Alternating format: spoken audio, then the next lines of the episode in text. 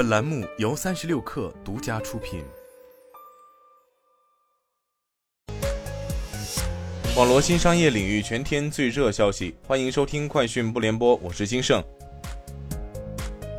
三十六氪获悉，据灯塔专业版数据，截至十四时零一分，八月九号大盘票房破亿，全国单日票房连续五十天破亿，持续刷新中国影史全国单日票房连续破亿纪录。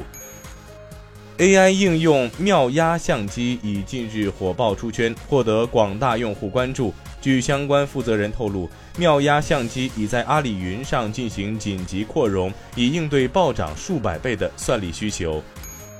三六零集团创始人周鸿祎在第十一届互联网安全大会上发布三六零战略及产品“三六零安全云”。据介绍，在该产品提供的数字安全托管运营服务模式下，企业的安全成本投入将降至原来的三分之一至四分之一，还将针对中小微企业提供免费服务。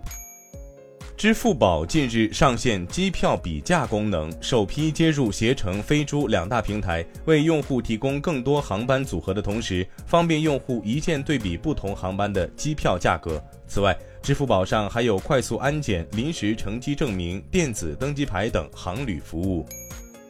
Sensor Tower 商店情报平台显示，二零二三年七月，共三十七个中国厂商入围全球手游发行商收入榜 Top 一百，合计吸金近二十亿美元，占本期全球 Top 一百手游发行商收入百分之三十八点一。科技记者马克·古尔曼发文称，越来越多的迹象表明，iPhone 十五将于九月十二号发布，但显然情况仍可能发生变化。古尔曼此前曾表示，据他所知，iPhone 十五将于今年九月二十二号左右上市。该公司计划于九月十二号或九月十三号举行新品发布会。